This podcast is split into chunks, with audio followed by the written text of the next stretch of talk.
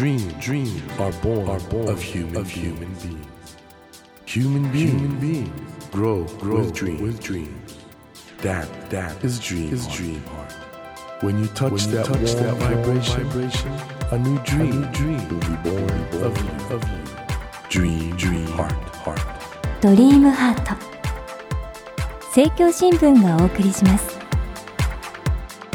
皆さんこんばんは茂木健一郎ですドリームハート4月から番組がリニューアルいたしました。私茂木健一郎が担当することになりました。どうぞこれからよろしくお願いいたします。さて、えー今夜お迎えしたお客様なんですけれども漫画家の日浦悟さんです。日浦さんといえばテレビでドラマ化されまた映画化もされた蛍の光を描かれた、えー漫画家さんです。よろしくお願いします。あこんばんは。よろしくお願いします。こんばんは。日浦さんあの蛍の光って大ヒットしましたよねそうですね。綾瀬はるかちゃんのおかげで。いいやいやいやいやいや原作がね。えいえとんでもないです。でもあの紐の女って言うんでしたっけ、あの設定とはい。綾瀬さんってはい。イメージ合ってたんですか、いや初めはるかちゃんに決まったっていうのを聞いてなんかもうすごい申し訳なくなって。でもなんか絵で見るとすごく似合ってて可愛らしかったですね。ぜひねそのあたりもええ。またいろいろお伺いしたいと思うんですけども、実はあの先日、えー東日本大震災の復興応援コミックそうですね。はい。漫画で伝える。ストーリーはい311というのをはい。発刊されたんですけども、これあれですよね。あの日浦さんを含めてはい。11人の漫画家さんがはい。書いてらっしゃるということで、はいそうです。これあのどういう経緯でこの本が生まれたんですか？えっと、まずはですね私のあの友人が南三陸にあのボランティアに行ってたんですよ。はい。でその復興のお手伝いとかしてたんですけどもその中で被災された方で残っている方でお話ができる方が語り部っていう活動をしていたんですね、うん。でそのボランティアで来た方とか集めてこういう感じのことがありましたっていう話す活動があるんですよ。はい。でそれがすごく素晴らしいって感激してあの戻ってきたんですけどもぜひあの漫画で広くいろんな人に知らせるようにできないかって相談されたんですね。はい。で私たちもその、ね、寄付とかそのチャリティーはちょっとやってたんですけどもやっぱり自分たちができることで何か力になれないかなと思っていたのでぜひやりたいって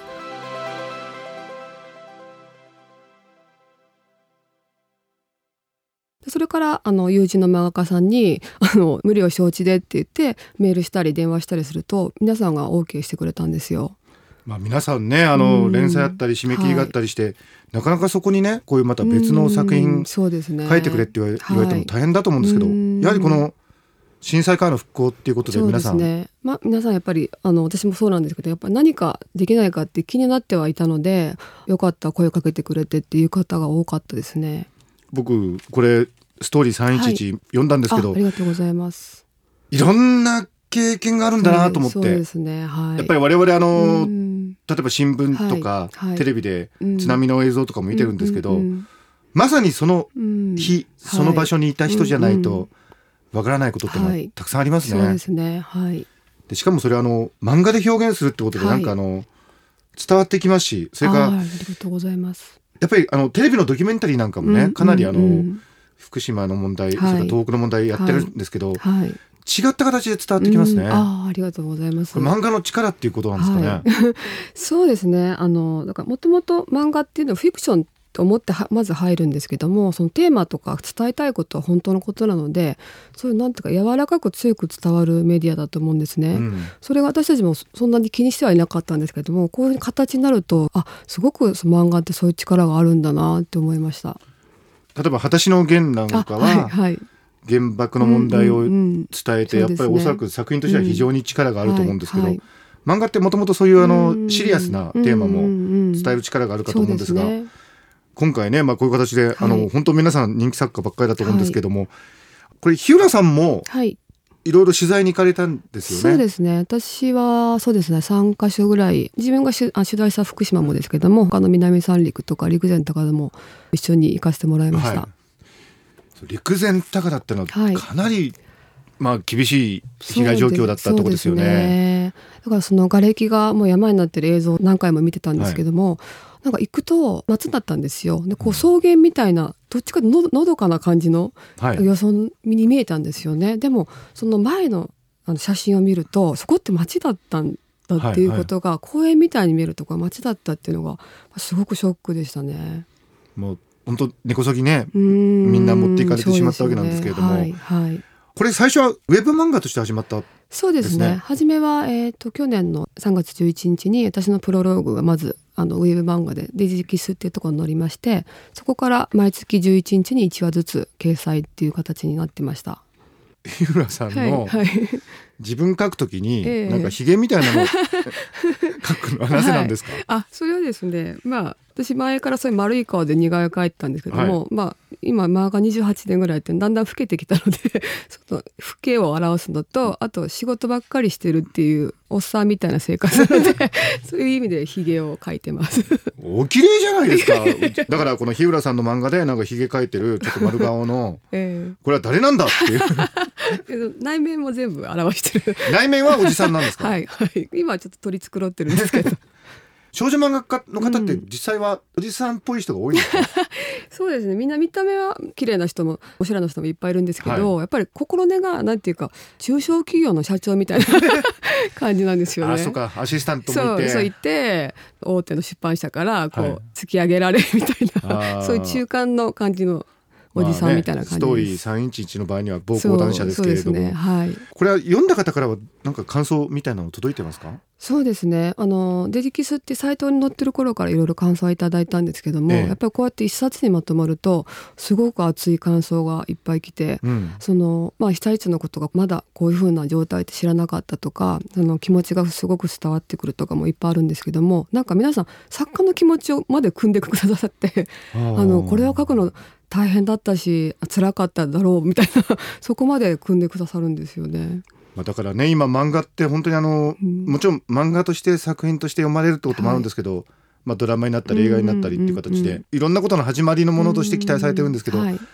そこにはあれですねやっぱりだからうん作者が自分一人でうん一つの世界を作るっていう、はい、はい、初めそういうものがあると。まそうなんスタートはそうですね。はい。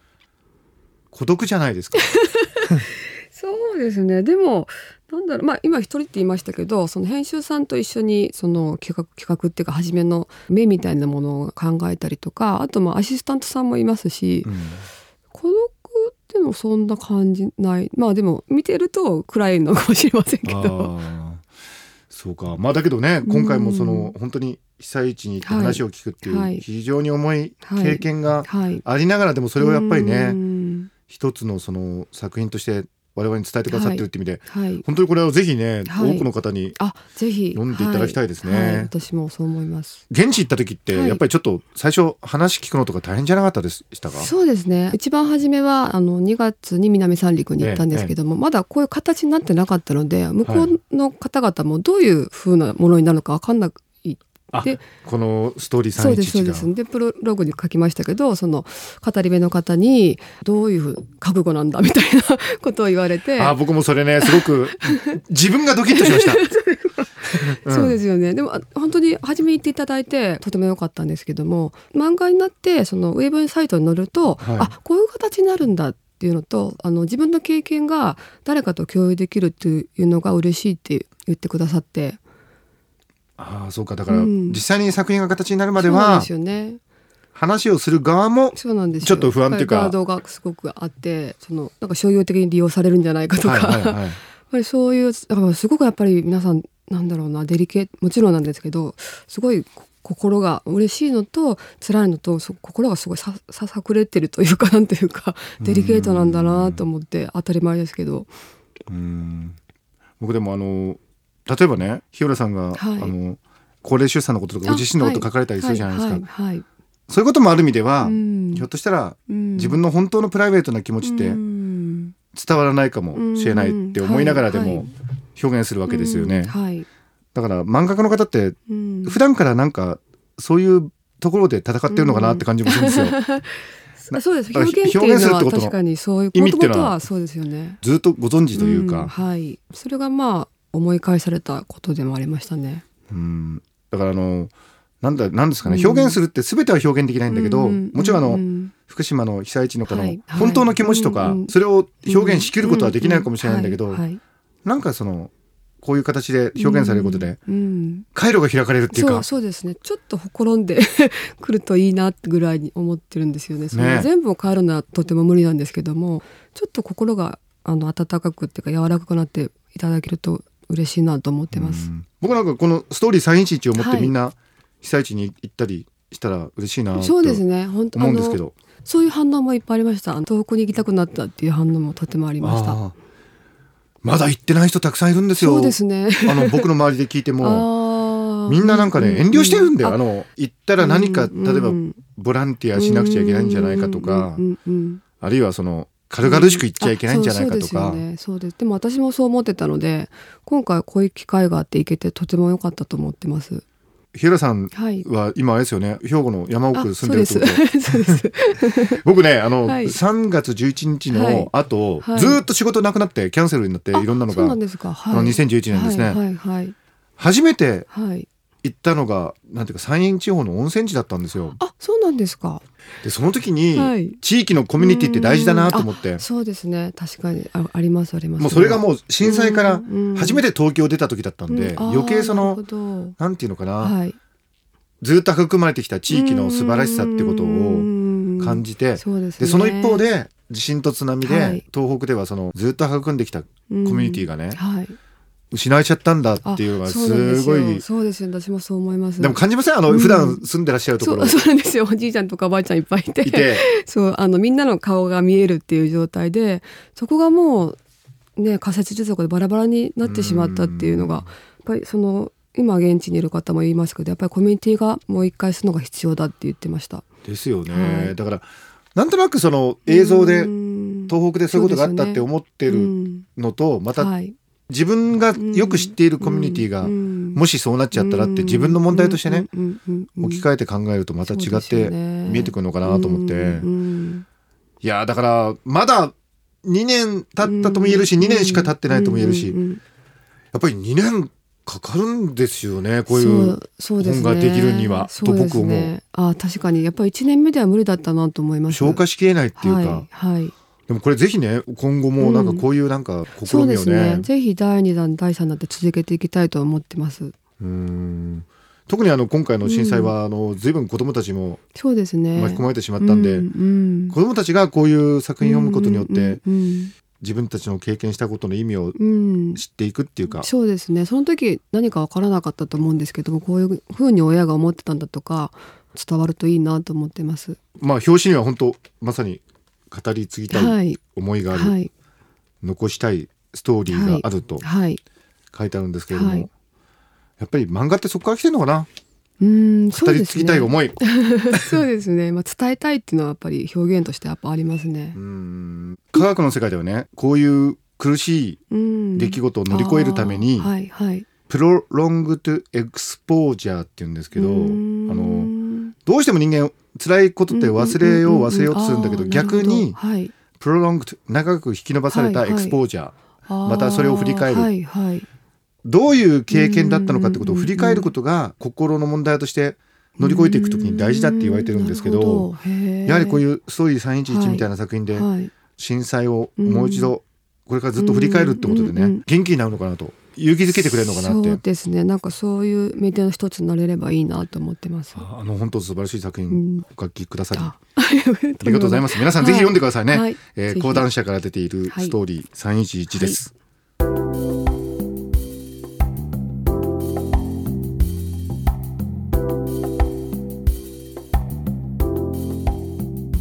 Dream, dream. Can't be seen, can't be seen. With a naked eye. But we sure can, live, our live our dreams. Dream, dream heart is in you, is in you, and it will make, it will make a brand, a brand new, new you, you. Dream, dream heart. ドリームハート今夜お迎えしたお客様は漫画家の日浦悟さんでした。いやーやっぱりね日浦さん漫画家ってのはね一つの世界を全てゼロから作り上げなければいけないそのために本当にたくさんのことを考えて感じられて苦労されて作ってるんだなってことが本当に伝わってまいりました。素敵な方でした。日浦さんにはまた来週もお越しいただきます。お楽しみに。お相手は茂木健翔でした。ドリームハート。政教新聞がお送りしました。